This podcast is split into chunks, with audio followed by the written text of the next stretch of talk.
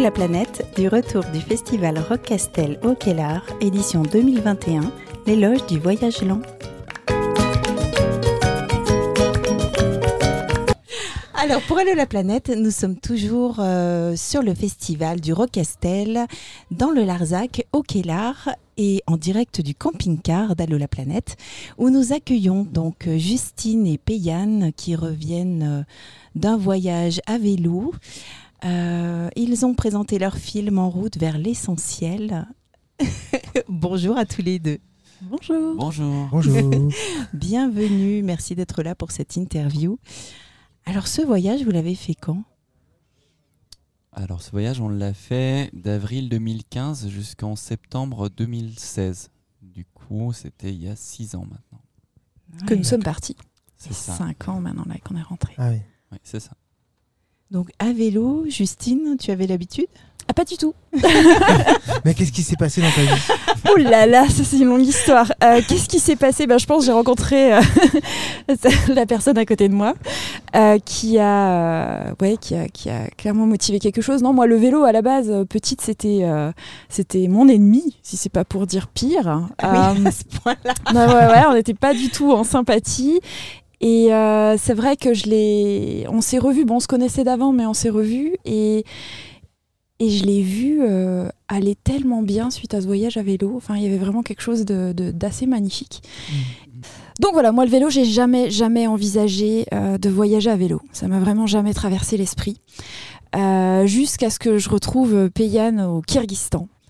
Euh, où là, nous, on n'a on n'a pas du tout voyagé à vélo. Il me l'avait proposé, hein, mais j'avais dit, mais ça va pas la tête. C'est- en plus, c'est montagneux, mais non, mais c'est pas possible. Et euh, donc, lui, il m'a proposé l'âne. Ça m'allait très bien. Donc, on a fait une jolie balade avec un âne, mais j'ai rencontré à ce moment-là pas mal de voyageurs qui finalement étaient sur la route pour la Chine, qui étaient en attente de visa. Et ça fait partie des moments où je me suis dit, oh, oh mais en fait, c'est peut-être faisable parce que ça a déconstruit l'idée que le vélo, c'était euh, euh, pour les gens très sportifs, euh, très habitués au vélo. Donc c'était des gens finalement tout à fait normaux et sympathiques. Et c'est vrai qu'en plus, ils étaient dans, dans une joie comme ça. Enfin, il y avait quelque chose d'hyper agréable à être entouré de tous ces voyageurs. Donc ça, c'était déjà la première prise de conscience. Et puis... et puis après, en France, on a rencontré d'autres voyageurs, euh, dont un que tu avais rencontré aussi sur ce voyage sur lequel tu étais, euh, qui lui était complètement à l'arrache. Donc ça aussi, ça a déconstruit un truc, parce que Mhm. la payenne était très, très, très organisée. Très organisé, ouais. et là, j'avais quelqu'un qui d'un coup, ça l'avait pris et avait acheté un vélo et puis avait continué son voyage comme ça. Et puis un couple aussi euh, d'amis finalement qui, qui ont aussi fini de me convaincre. Et donc voilà, j'ai tenté l'aventure. Par contre, euh, mes peurs euh, d'enfant avaient repris le dessus, donc euh, j'ai changé de monture au dernier moment. J'étais partie pour un vélo euh, tout à fait banal. Mhm. Et finalement, il m'avait fait une proposition au début que j'avais rejetée, qui était le, euh, le vélo couché, le trike. Mhm. Et, et au final, on est parti là-dessus. Et je le regrette pas, parce que c'est vrai qu'il m'a permis de passer un petit peu partout. voilà. Donc je continue d'être un peu en bagarre avec euh, la question de l'effort physique. Je veux dire, c'était vraiment le gros défi de ce voyage pour moi. C'était pas tant de, de partir au long cours et de traverser les pays, c'était vraiment le vélo. Hmm. Donc, euh, Et tu voyageais avant? Oui, oui, oui. Mais à pied Alors, euh, Ou en stop ou... Euh, oui, à pied, en stop, euh, voilà, comme je pense plein de gens. Rien de- d'extraordinaire. Euh, Bah, c'est quand même... oui. Mais, mais effectivement, le vélo, je, je pense que maintenant, je suis totalement convaincue que c'est un des meilleurs moyens de voyager. Ça reste difficile pour moi physiquement, c'est pas toujours simple, Mhm. mais, mais ouais, c'est le bon rythme. En tout cas, le vélo couché. Ou pas, euh, là on pense à repartir, et puis euh, moi j'imagine autre chose. Ah, tu nous diras tout à l'heure. Oui. Juste par rapport au, au vélo couché, c'est euh, ce que j'entendais. euh, certains disaient oui, une roue devant, euh, d'autres non, la roue est derrière. la- Il n'y a qu'une seule roue derrière. C'est c'est quoi C'est un vélo euh, couché euh, euh, Alors moi c'était deux roues devant D'accord, et une roue derrière. d'accord, Moi, une roue devant, une roue derrière. Je préfère Ah oui, avoir euh, seulement deux roues. d'accord. Ah Voilà. oui. Pour la crevaison, c'est c'est plus facile. hein. Aussi, enfin, oui, oui, mais pour, pour plein de raisons en fait. Euh, si on est sur une piste qui est un peu penchée, euh, à, par exemple à, flanc, à flanc de colline ou quoi, bah, du coup, euh, on passe dans une sente alors qu'elle, avec ses trois roues, bah, elle a besoin de, de quelque- d'un chemin beaucoup plus large. Mm. De la même façon, s'il y a une route, con- une route euh, constellée de, de nids de poules, euh, elle, elle a trois endroits à regarder, alors que moi, je sais que ma roue arrière euh, est exactement derrière ma roue avant. Ah Du ouais. coup, euh, il y, a, y a pas mal d'avantages. Et moi, j'aime euh, le côté gérer mon équilibre aussi. Mm. Euh, Il y a un côté assez méditatif en fait à, à faire du vélo euh, sur des longues distances et euh, je pense que le fait de garder l'équilibre ça joue aussi dans, dans une forme de, de plénitude sur, les, ouais, sur les longues distances. Hmm. Oui, pour tenir l'équilibre, c'est plus difficile euh, de roues, non? Ben, forcément, c'est un peu Ouais, plus difficile. ouais. Même si, en fait, euh, Justine s'est rendu compte un peu à ses dépens euh, que trois roues, c'était pas forcément euh, la stabilité extrême. C'est-à-dire que euh, à trois roues, quand tu prends un virage un peu serré, euh, tu as aussi le problème de la force centrifuge qui fait que euh, c'est comme si tu tournes euh, euh, trop rapidement en camion, bah, tu te renverses. Bah, en trike, c'est aussi le même Ouais. problème. Ah ouais. Donc voilà, tu, tu peux descendre. Tant que tu vas tout droit, euh, tu peux rouler toute blinde. Mais, euh, mais si jamais ça tourne, il faut quand même anticiper un petit peu, déplacer ton corps sur le vélo. Et, euh, et ça, t'as pas ce problème avec, euh, avec un vélo couché de Mhm. roue où il suffit de, de te pencher un peu. ouais. D'accord. D'accord. Bon, en même temps, quand tu tombes, euh, t'es couché, tu tombes pas de haut. Oh non, mais tu peux te prendre des bonnes gamelles. Tu vas vite. Ouais, J'imagine Oui, quand même. bah, en plus, surtout que moi au début, vraiment, j'étais, je me disais, je risque rien. J'étais convaincue que je ne pouvais pas tomber. du fait qu'il y avait trois roues. Ouais, mais oui. Non, Je mais suis je suis partie de quelqu'un d'affolé sur un vélo à me dire, oh là, j'ai trouvé la machine qui fait que je ne peux pas tomber. Et, euh, et la première, euh, la première fois, ouais, là, j'avoue que ça a remis euh, les choses en place. D'un coup, Mhm. euh, j'ai commencé à me dire, waouh, en fait, ça peut être quand même, quand même des bonnes gamelles. Je m'en souviens. Oui. Y a pas une vidéo euh, non? Alors, alors Ah. j'ai- quand même une sacrée gamelle, Ouais. effectivement. Ouais, mais alors, c'est pas, pas la vidéo. première. Là, on, a- on, on roulait avec un, un cycliste chinois hein, Mhm. et, euh, et en fait, je le filmais comme ça. Et moi, je suis très monotache. hein, donc, euh, quand je fais un truc, je fais plus du tout attention à rien. Ce qui, ce qui est bien d'avoir un, un- un vélo stable d'ailleurs. C'est Et ton du coup, côté masculin. euh, Oh là monotache. mais je crois que c'est un mythe, ça, en vrai. Mais en tout cas, voilà, j'étais avec la GoPro, de le filmer, le sourire euh, hyper gros smile, sauf que j'ai pas vu que je sortais de la route et que la route avait un espèce de. de, de- Il y ouais, avait un il y avait, fossé, il y avait hein, un fossé ouais, ou un truc, donc je suis partie, j'ai fait des. oh, Mais il était super mal lui parce qu'en plus il te filmait. Alors il s'est filmé tous les deux. hein. Ils étaient l'un à côté de l'autre côte à côte. Ouais. Et du coup lui. Mais oui, mais oui, puis là, franchement, le pneu explosé. euh, non, c'était quand même une. Ouais. Oui, c'était une bonne Mais gamelle. en fait, tout s'est très très bien passé. hein. Je m'en suis très bien remise. Ça, ça nous a juste fait beaucoup rire derrière. Mais... Alors du coup, pour le rappeler, votre voyage, vous êtes parti d'où? Pour arriver où? Alors, on est parti de France pour arriver euh, dans un premier temps jusqu'au Sultanat d'Oman. Et puis ensuite, on a pris un avion euh, jusqu'en Thaïlande. Et on a fait les six derniers mois euh, de, en Asie du Sud-Est, en fait. Donc de Thaïlande en Birmanie. Puis on est Mhm. repassé en Thaïlande. Et puis ensuite au Laos et au Vietnam. Et euh, le film qu'on a présenté hier au festival, en fait, relate la première partie de ce voyage, donc de la France jusqu'au Sultanat d'Oman. Pourquoi en deux temps? C'était une question de timing par rapport à vous et, et- et l'avion entre les deux euh, pour aller alors, plus vite pour, euh, L'avion entre les deux, bon, il se trouve que moi j'avais fait un précédent voyage où euh, après l'Iran, j'étais, j'avais continué par le nord, par l'Asie centrale, donc je connaissais déjà cette route et j'étais très curieux de visiter euh, le sud de l'Iran et un peu la péninsule arabique. J'avais rencontré des Iraniens qui m'avaient vendu un, un petit peu l'île d'Ormuz et l'île de Keshm comme des merveilles de la nature et, et, j'avais un vrai désir d'y aller. Sauf que la fois où j'étais en Iran avant, j'étais pas à la bonne période et c'est une région, enfin c'est une région qui est très très chaude en été. Donc, euh, donc voilà, je déconseille quand même euh, aux amis voyageurs de s'y rendre euh, entre avril et, et, Oui. octobre.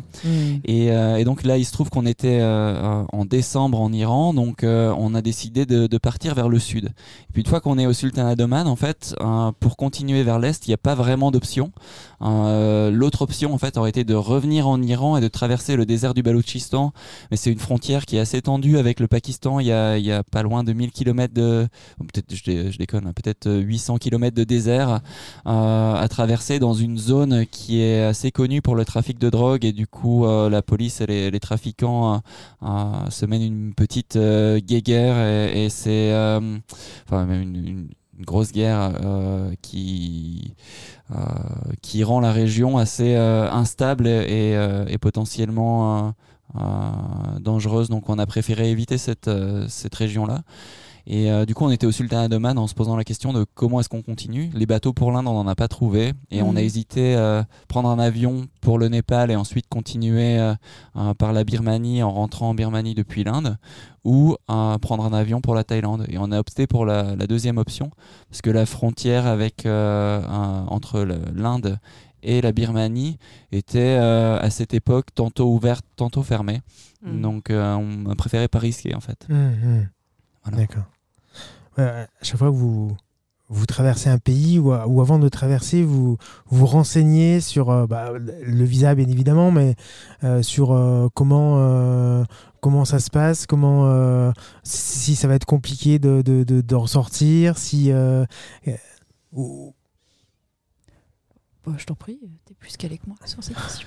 Oui, alors bon, on se renseigne euh, assez euh, succinctement, j'ai Ouais. envie de dire.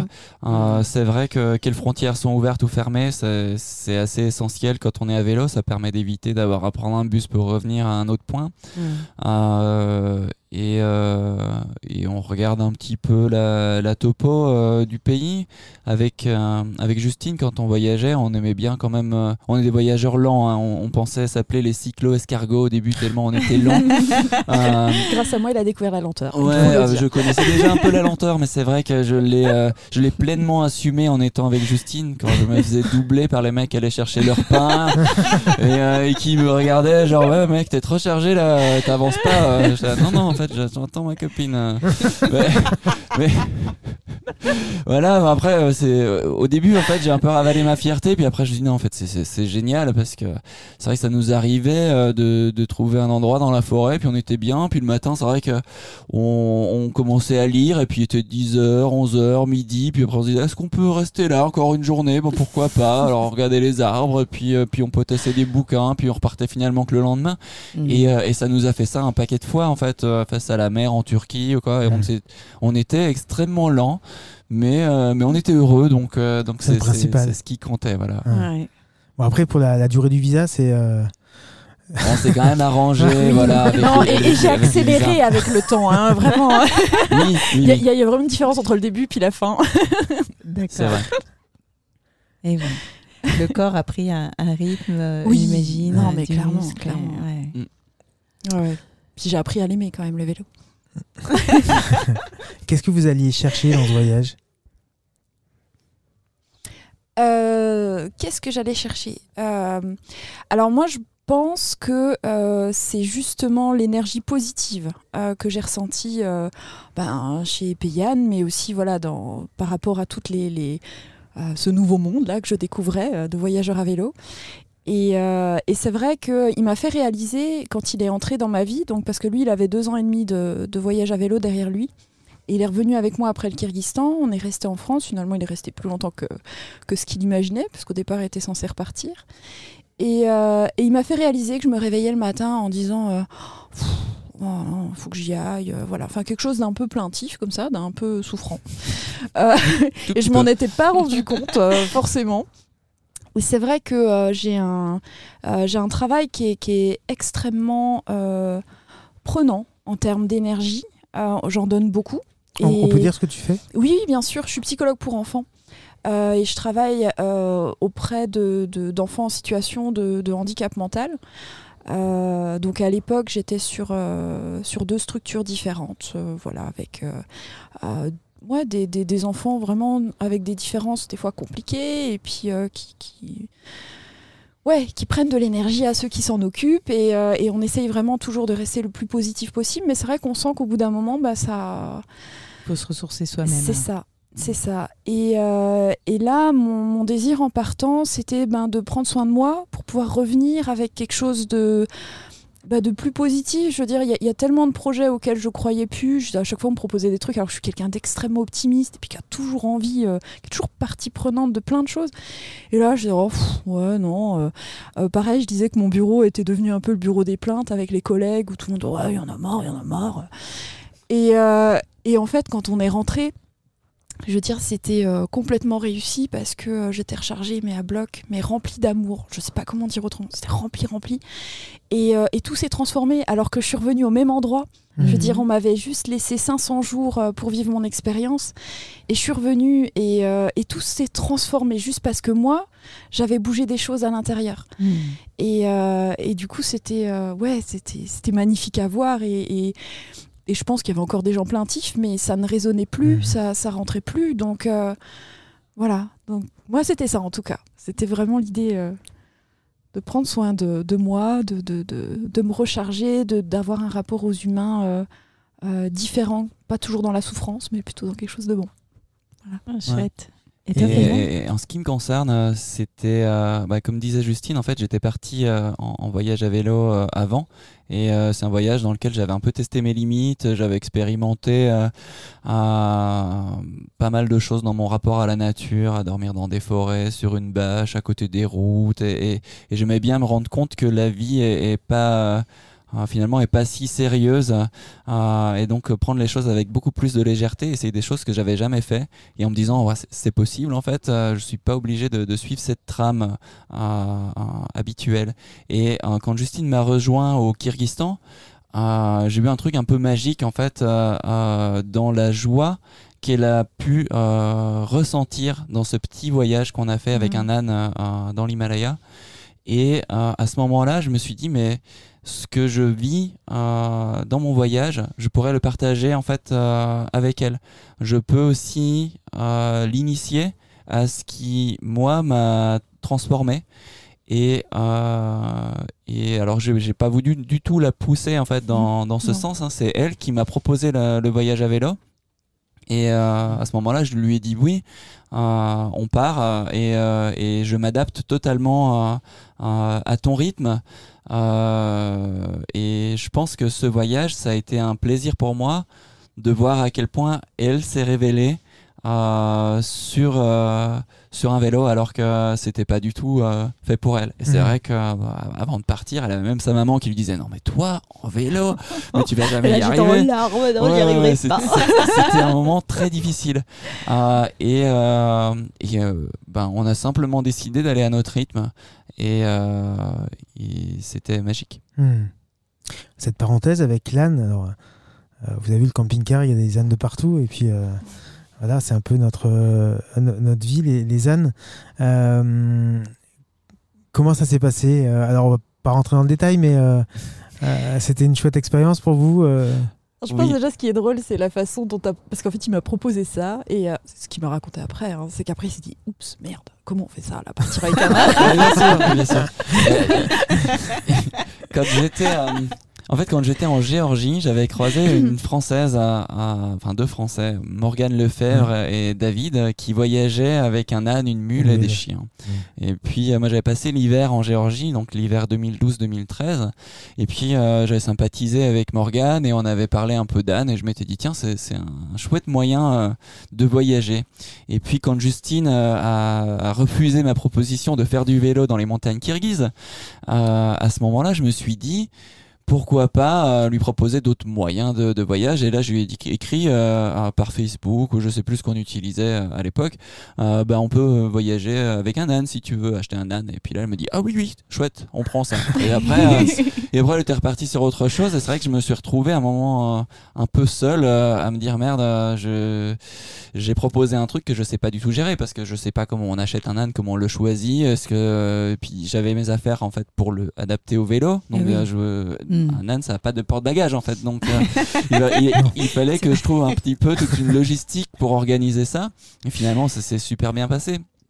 Euh, bah, j'ai contacté Morgane à ce moment-là qui m'a dit euh, voilà regarde euh, la dentition de ton âne regarde ses sabots il faut qu'il soit assez costaud donc prends pas un, un gringalet essaye de voir s'il te suit s'il a un bon caractère et on a rencontré euh, une, euh, une femelle une ânesse euh, qu'on a surnommée Bobdi euh, pour Bob Dylan et, euh, et du coup original. euh, on est on est parti, euh, on l'a on l'a acheté dans une ferme à Koshkor au Kyrgyzstan et puis on est parti marcher en direction du lac de, de Sangkul et, euh, et là aussi on était extrêmement lent. Et, Ah ouais, c'est ça, Ah bah, je- la. LAN, euh, de toute façon, Ouais. euh, Non mais la LAN était encore plus lent que Ouais. nous. Quoi. Eh. Ça m'étonne pas. Et alors, euh, moi, elle, euh, on s'aimait bien. On- même, vraiment, j'adorais cette Annès, mais alors. euh, euh, j'étais clairement pas la maître à bord. quoi. C'est c'est elle qui pilotait. Quand... JP était plus respecté déjà. Il y avait un peu plus de. ouais, et alors, ce qu'on a découvert aussi à la fin qui était rigolo, parce que dans, dans les conseils qu'on lui avait donnés, voilà, il fallait qu'elle soit bien en forme, hein, euh, cette Annès. On avait pris la, la plus grosse. hein. Et, il se trouve euh, qu'elle était enceinte. Ah Et voilà, les Enfin, Kirghizes nous ont dit que très probablement, en fait, euh, elle, allait, elle allait mettre au monde un petit. Donc, c'était assez, assez Très touchant. vite, avec mes rudiments de russe, j'ai compris que les gens nous demandaient c'est pour quand? Et euh, au début, je me disais mais qu'est-ce qu'ils racontent et, euh, et au bout de trois personnes qui nous disaient ça, voilà, les- ils ont quand même Ah l'habitude oui. des, Ouais. des ânes, donc, euh, Mm. Alors, donc voilà, elle attendait un petit. euh, Par contre, c'était horrible, je le ferai plus. Euh, tout simplement, non, mais j'ai adoré cette expérience, mais euh, la fin. Euh, quand il s'agit de dire au revoir à l'âne Ouais. et euh, de la confier, c'est-à-dire qu'on a quand même une responsabilité quand on déplace d'un animal d'un endroit à un autre. Et euh, enfin, pour moi, c'était vraiment compliqué. Je sais que la, la dernière nuit, elle a dû sentir quelque chose. Je sais pas trop ce qui s'est passé, mais elle était partie alors qu'elle nous avait suivis tout le long. Là, il restait plus que la corde. Et euh, et honnêtement, on l'a cherché, cherché, et elle avait trouvé finalement une maison, mais on a, on a de nouveau contrecarré ses plans en disant on la récupère parce que voilà, on ne savait pas où la laisser comme ça. Et on l'a quand même laissée à un endroit. Moi, je pleurais toutes les larmes de mon corps. euh, la grand-mère kirghize, elle comprenait pas. Bon, en fait, on a, on- pour dire, euh, à euh, l'animal et pas le on a Ouais, voilà. Puis une les ânes ferme. là-bas, c'est pas. euh, voilà, on sent bien que c'est- pas la même attention qu'ils donnent aux animaux. Enfin, ça n'a rien à Ouais. voir le rapport en fait. Et euh, alors, on cherchait un endroit où on savait que l'hiver, il y aurait un abri. Enfin voilà, on avait. Mm. On Ouais, a regardé où il y avait d'autres ânes, quoi, pour que Mm. pour qu'elle soit bien. Puis elle est partie assez facilement, mais euh, mais j'ai encore ce truc à me dire est-ce que euh, voilà, est-ce que là où on l'a on l'a mise finalement, elle, elle est heureuse et c'est ok, quoi. Et, et j'avais demandé à JP s'il pouvait pas revenir avec euh, avec l'âne. non, c'est vrai que j'ai j'ai hésité. J'avais vraiment envie. euh, je me disais mon Dieu, mais Ça aurait été un autre voyage parce Ouais. qu'il y avait encore euh, deux ans. euh, À pied. bah, deux ans à pied pour revenir avec l'âne. puis avec les frontières, les- ouais, ouais, voilà. J'ai vraiment Mm. hésité. on l'a réfléchi, on l'a réfléchi. finalement, Donc voilà, pour ça, je voilà, c'est une grosse responsabilité. Je... C'est plus facile un vélo. Mm. Euh, donc ça fait quelques années que vous êtes, vous êtes rentré. Flo, tu voulais poser une question peut-être? Non. Qu'est- Qu'est-ce que vous gardez de ce voyage? Tellement de choses. Euh, alors, je sais pas si tu as envie de répondre, mais euh, je, je trouve bah, le, le film que, que Payan a fait de, de, de ce voyage, euh, il, il rappelle, je crois, les grands apprentissages qu'on a faits. Euh, et vraiment, quand on est rentré en, en France, on a réfléchi notre projet de retour aussi pour, euh, bah, pour que finalement, tout- tout- toutes ces choses-là là, qui nous ont traversées, on arrive à en faire quelque chose. Mm. Et, euh, et c'était important. Voilà, alors ça a pris une forme. Après, euh, est-ce que c'était. voilà, mais ça a pris une forme, celle d'un d'un petit collectif de vie qu'on a monté où, où on essaye au maximum d'incarner des valeurs écologiques, euh, euh, sociales aussi, avec une maison qui est très ouverte, qui permet l'accueil euh, voilà, à, tout type de personnes, des voyageurs comme des non-voyageurs. Et, et voilà, et ça c'est quelque chose, c'est un, un projet qui s'est concrétisé, puis, puis dont on est, on est très content aujourd'hui. Voilà, et je pense que c'est directement inspiré finalement de ce voyage à vélo. hein. Ouais, tout à fait. À partir du moment où on était au Sultanat d'Oman, donc six mois avant de rentrer, on a posté une annonce euh, en cherchant des gens qui étaient motivés par un, mode de vie qui euh, nous correspondait, un mode de vie euh, auquel on, on- rêvait un petit peu, pour voir s'il y avait s'il y avait du répondant sur Colmar. On a une vingtaine de réponses. Et, euh, et à partir de, euh, de ces contacts, on, on a créé ce petit collectif euh, euh, dans la maison d'enfance d'un pianiste nomade euh, D'accord. du sud de la France. Euh, oui, c'est Hubert Voringer qui, qui a voyagé avec, euh, avec deux pianos à queue au Pakistan, en Inde, en Amérique du Sud. Mm. Et, euh, et pour dire, c'est la seule personne euh, à qui on est parlé à notre retour, le seul propriétaire qui nous a fait confiance. Lui, quand on lui a dit euh, on revient d'un an et demi de, de voyage à vélo, euh, il nous dit ah mais c'est génial, euh, j'ai croisé plein de voyageurs à vélo quand j'étais en Inde et, et, et, et tout de suite il a eu envie de nous soutenir pour ce projet. Euh, alors que d'autres euh, propriétaires nous disaient mais vous voulez faire une secte? euh, ouais. Ah oui. C'était bon, on n'a pas eu des, des retours très positifs. euh, Et Mhm. finalement, c'était lui qui avait la plus belle maison aussi. Mhm. Donc, euh, donc c'était. On absolument l'attendait. parfait. On, on s'est dit que c'était aussi notre bonne étoile euh, d'avoir. Ah, on a mis trois mois en fait pour trouver le lieu. Mhm. Euh, et, euh, et à partir de là, voilà, on a, on a ce petit collectif qui, qui tourne bien. Hmm. Chouette. Et des envies de repartir donc, Oui. euh, malgré tout. Oui, parce que je pense que, ben, comme tout projet, euh, il y a aussi une histoire d'énergie là-dedans. hein. C'est-à-dire qu'on a commencé, on revenait de voyage, on était tout feu tout flamme. Et, et, euh, et je pense que petit à petit, on a... c'est compliqué de retrouver euh, l'énergie du mouvement quand on est, quand on est installé. Oui. Euh, donc du coup, on sent que notre réserve, même si elle est très grande et qu'on avait fait voilà, quand même un bon paquet de réserves, bah, elle est quand même un petit peu entamée. Et c'est vrai que moi, j'aspire à, à- à d'autres projets hein, pour l'avenir. Et je, ouais, je, le- je- je le vivrais comme un moment encore de s'accorder à soi quelque chose pour reprendre de l'énergie, puis pour pouvoir créer quelque chose Mhm. euh, d'autres, puis qui nous correspond vraiment parce que, pareil, là, je me dis, euh, euh, on est trop bien installé. Je veux dire, moi j'ai un super travail, je m'éclate, c'est top. Euh, la maison est, est- est superbe, puis voilà, on connaît des gens très très bien. Enfin voilà, on a une petite vie qui est, qui est tout à fait charmante. Euh, et du coup, bah, c'est dur de la quitter. Mhm. Euh, et moi j'ai l'impression que bah, en me déracinant de nouveau un petit peu, en me remettant en mouvement, bah voilà, ça va, ça va de nouveau réouvrir. euh, Mm. Recréer une dynamique pour. euh, Ouais, pour laisser la place à ce qui doit, ce qui doit arriver. Hmm. C'est vrai que euh, c'est- assez marrant, mais je partage un peu ce, ce point de vue. C'est-à-dire qu'à un moment euh, dans ma vie, quand je commence à être dans une situation que je trouve trop confortable, c'est comme si j'avais un petit warning euh, qui s'allume et qui me dit euh, bah, peut-être qu'il est temps de te remettre en mouvement pour pas euh, pas s'endormir en fait dans, dans ce confort même si euh, il se passe énormément de choses dans notre euh, dans notre quotidien euh, je pense que un peu de, de voyage au long cours euh, et de déracinement nous, nous ferait du bien. Hmm. Voilà. Voilà, ça, ça, ça mûrit un petit peu comme ça. Après, c'est vrai que la période est compliquée, donc c'est Ouais. vraiment difficile Oui. de se projeter et puis se dire ouais, dans un an on part. Donc on ne sait pas si ça arrivera, quand ça arrivera, voilà. Mais en tout cas, on se dit, on laisse grandir cette idée et on C'est verra ça, ce il que ça faut donne. vivre au jour le jour et puis euh, on verra bien. Ouais, Covid nous a appris ça, hein, Mm. clairement. Le jour Le, voyage aussi, le voyage nous l'apprend. Oui. Le Covid Mm. nous le répète. Mais pour c'est ceux ce qui qui fait voyagent, en tout cas. que je pense que la plupart des voyageurs, parce que c'est vrai que je- on le vit pas trop mal ce Mm. Covid, hein, parce que le jour le jour, ouais, c'est ok. ouais. Bah oui, c'est ça. Mm. Mhm. En tout cas, euh, personnellement, euh, ça me ça me touche pas trop. Donc, euh, enfin voilà, c'est. Mm. Ouais. On s'adapte.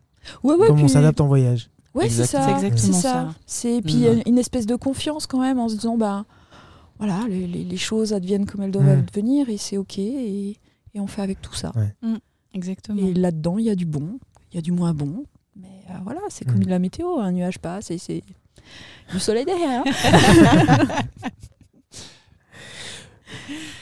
Une dernière question sur euh, Bernadette.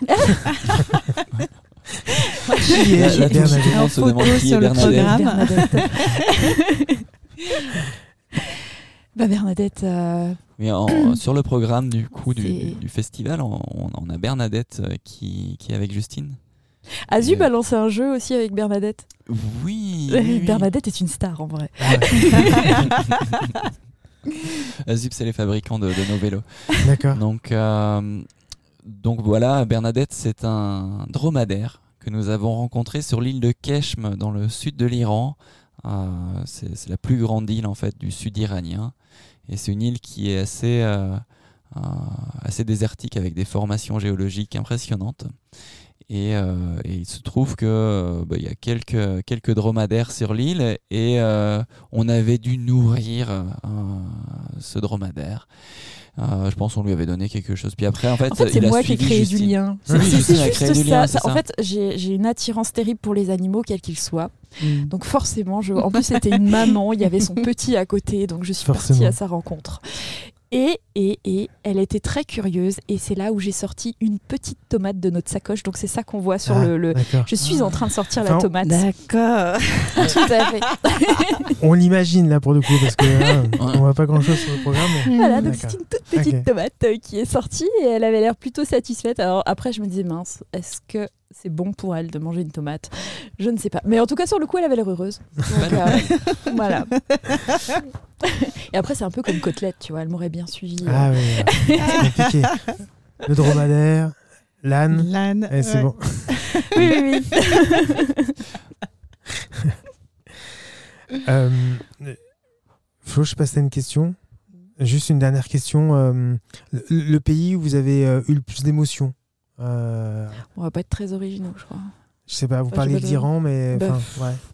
Bah, bah, Ben, euh, voilà, après, euh, c'est c'est une question à laquelle je donne souvent la même réponse. Et je crois que le pays qui m'a donné le plus d'émotions, c'est l'Iran. Euh, la première fois où je suis rentré en Iran en 2013, euh, j'avais lu beaucoup de récits de voyageurs. J'avais entendu des voyageurs qui me disaient Tu verras, ce pays, c'est génial. Les gens sont Mm. hyper euh, euh, généreux et, et- et c'est. C'était encore euh, bien au-delà de, de mes espérances, ce que j'ai vécu. Au début, je me disais, je peux faire confiance à tout le monde, mais je me méfie un peu de la police. Et en fait, non, la police, il me faisait signe pour me changer mes bouteilles d'eau et me donner des chips. Ah ouais. Euh, et, Ça, c'est euh, et, et du coup, euh, bah, j'ai commencé à me sentir vraiment bien, même si en tant que voyageur solo en Iran, c'était un petit peu... euh, euh, les gens sont un petit peu intrusifs des fois. Mhm. Euh, D'accord. Il y, a, il y a quelque chose dans la culture iranienne qui fait que euh, ils ont envie d'être euh, toujours là pour servir euh, si besoin. Et euh, j'avais un peu du mal à être seul. Euh, à la base, Mhm. j'aimais Eh bien oui, me trouver des moments en solitaire. Mm. Et, euh, et ça m'arrivait le soir de me cacher pour que personne ne me trouve. Ah, je, me, je me cachais quelque part, mais souvent il y avait une moto qui débarquait. ça- Il y a même eu des, des types qui m'ont ouvert la tente pour me tâter le, le duvet là, dans la nuit. Je me disais, mais qu'est-ce qu'il fait là? Et en fait, il m'avait apporté des couvertures en me disant, mais il fait froid. Et après, il y a son copain qui revenait en me disant, mais il y a des très loups, tu peux pas dormir là. Et, et- Excellent. et oui, donc c'était c'était extrêmement, Mm. vraiment beaucoup de, de prévenance. Mm. Et, euh, et sinon, oui, une générosité hors du commun. Et puis un pays qui, qui est fascinant parce que c'est un, un pays avec euh, des réalités très différentes en fonction des, des, des personnes qu'on rencontre. Euh, et, euh, et aussi une fascination pour l'Occident qui fait qu'on est très sollicité en tant que, que voyageur pour répondre à leurs questions. D'abord, comment nous, on peut percevoir l'Iran, et puis ensuite, ils nous exposent euh, leur point de vue, leur expérience de vie. Mm. Euh, et, et on a droit un peu à, à vraiment une- tout un éventail de, de personnes, à la fois euh, des gens qui vont être euh, très religieux et d'autres personnes euh, qui vont être euh, plutôt critiques envers le, le système et, et- et parler des, des libertés. Et, et, euh, ça en fait en fait un pays euh, euh, multifacette et, et passionnant. Et avec aussi une diversité au niveau des, des paysages euh, qui est, euh, qui est surprenante, puisque c'est vrai que euh, on, on a parfois l'image euh, de, de l'Iran comme un pays relativement euh, euh, désertique, alors que c'est pas du tout le cas. hein. Le- la côte caspienne ressemble beaucoup à notre côte méditerranéenne. Euh, à l'ouest, dans l'Azerbaïdjan, ça a absolument rien à voir avec euh, le, le sud, et c'est vraiment extrêmement varié Mm. avec aussi une diversité ethnique. Et donc voilà, c'est un, c'est un pays qui nous a fascinés.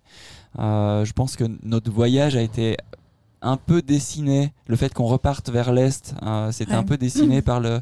euh, un petit peu mon- incontournable, ouais. oui, mon, Mm. mon, Mm. mon engouement pour l'Iran, où euh, j'avais envie que, que Justine euh, découvre ce pays également et, et, euh, et ses habitants.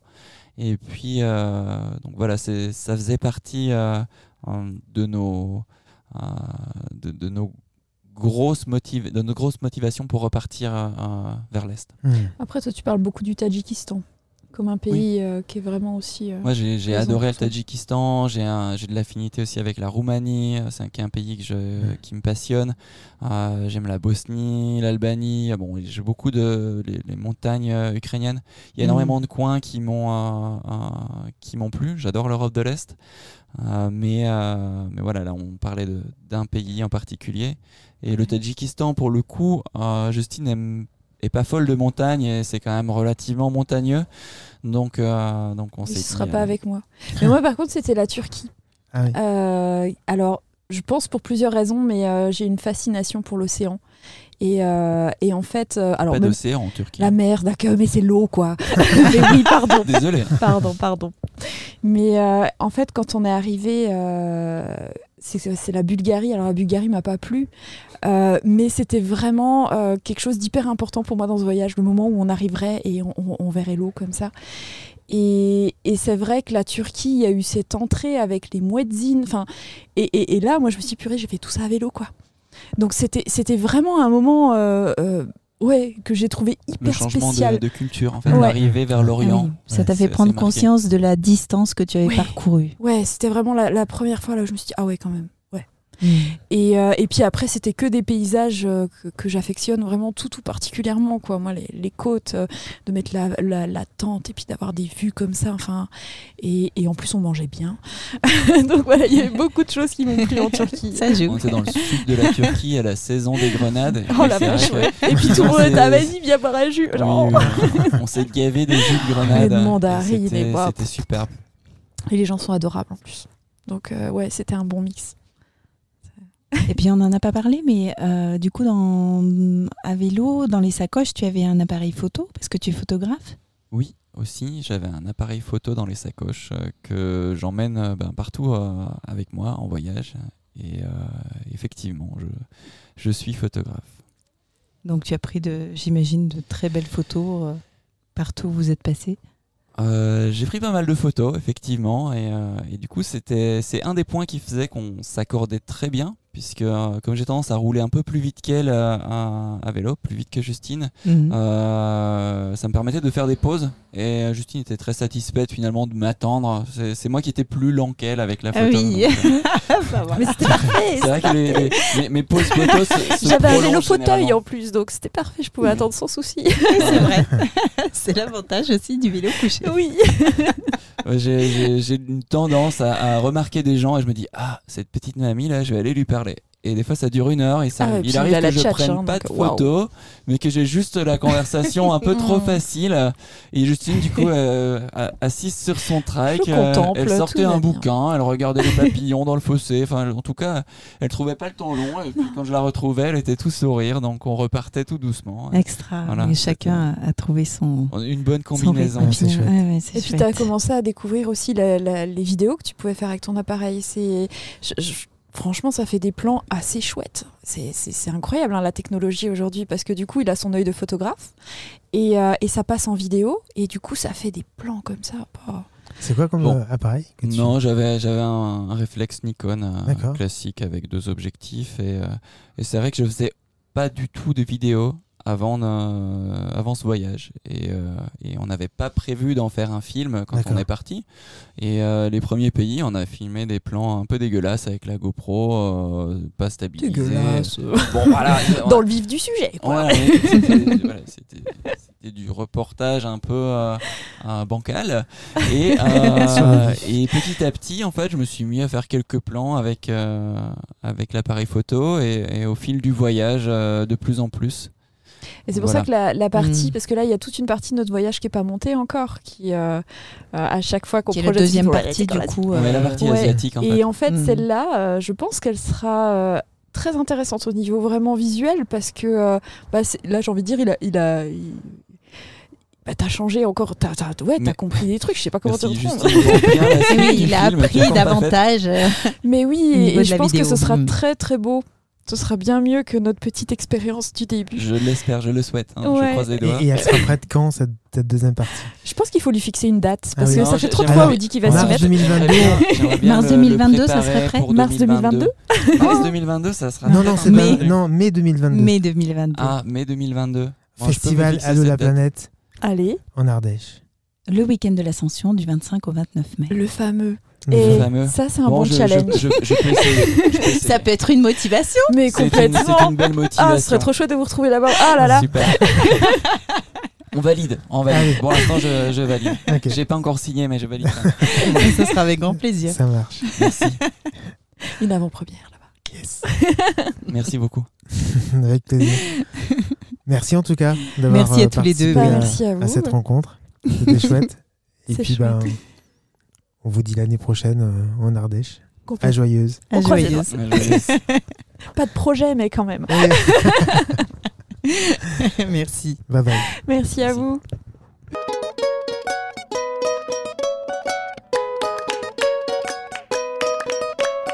Allô la planète, du retour du festival Rock Castel au Kellar, édition 2021, l'éloge du voyage lent.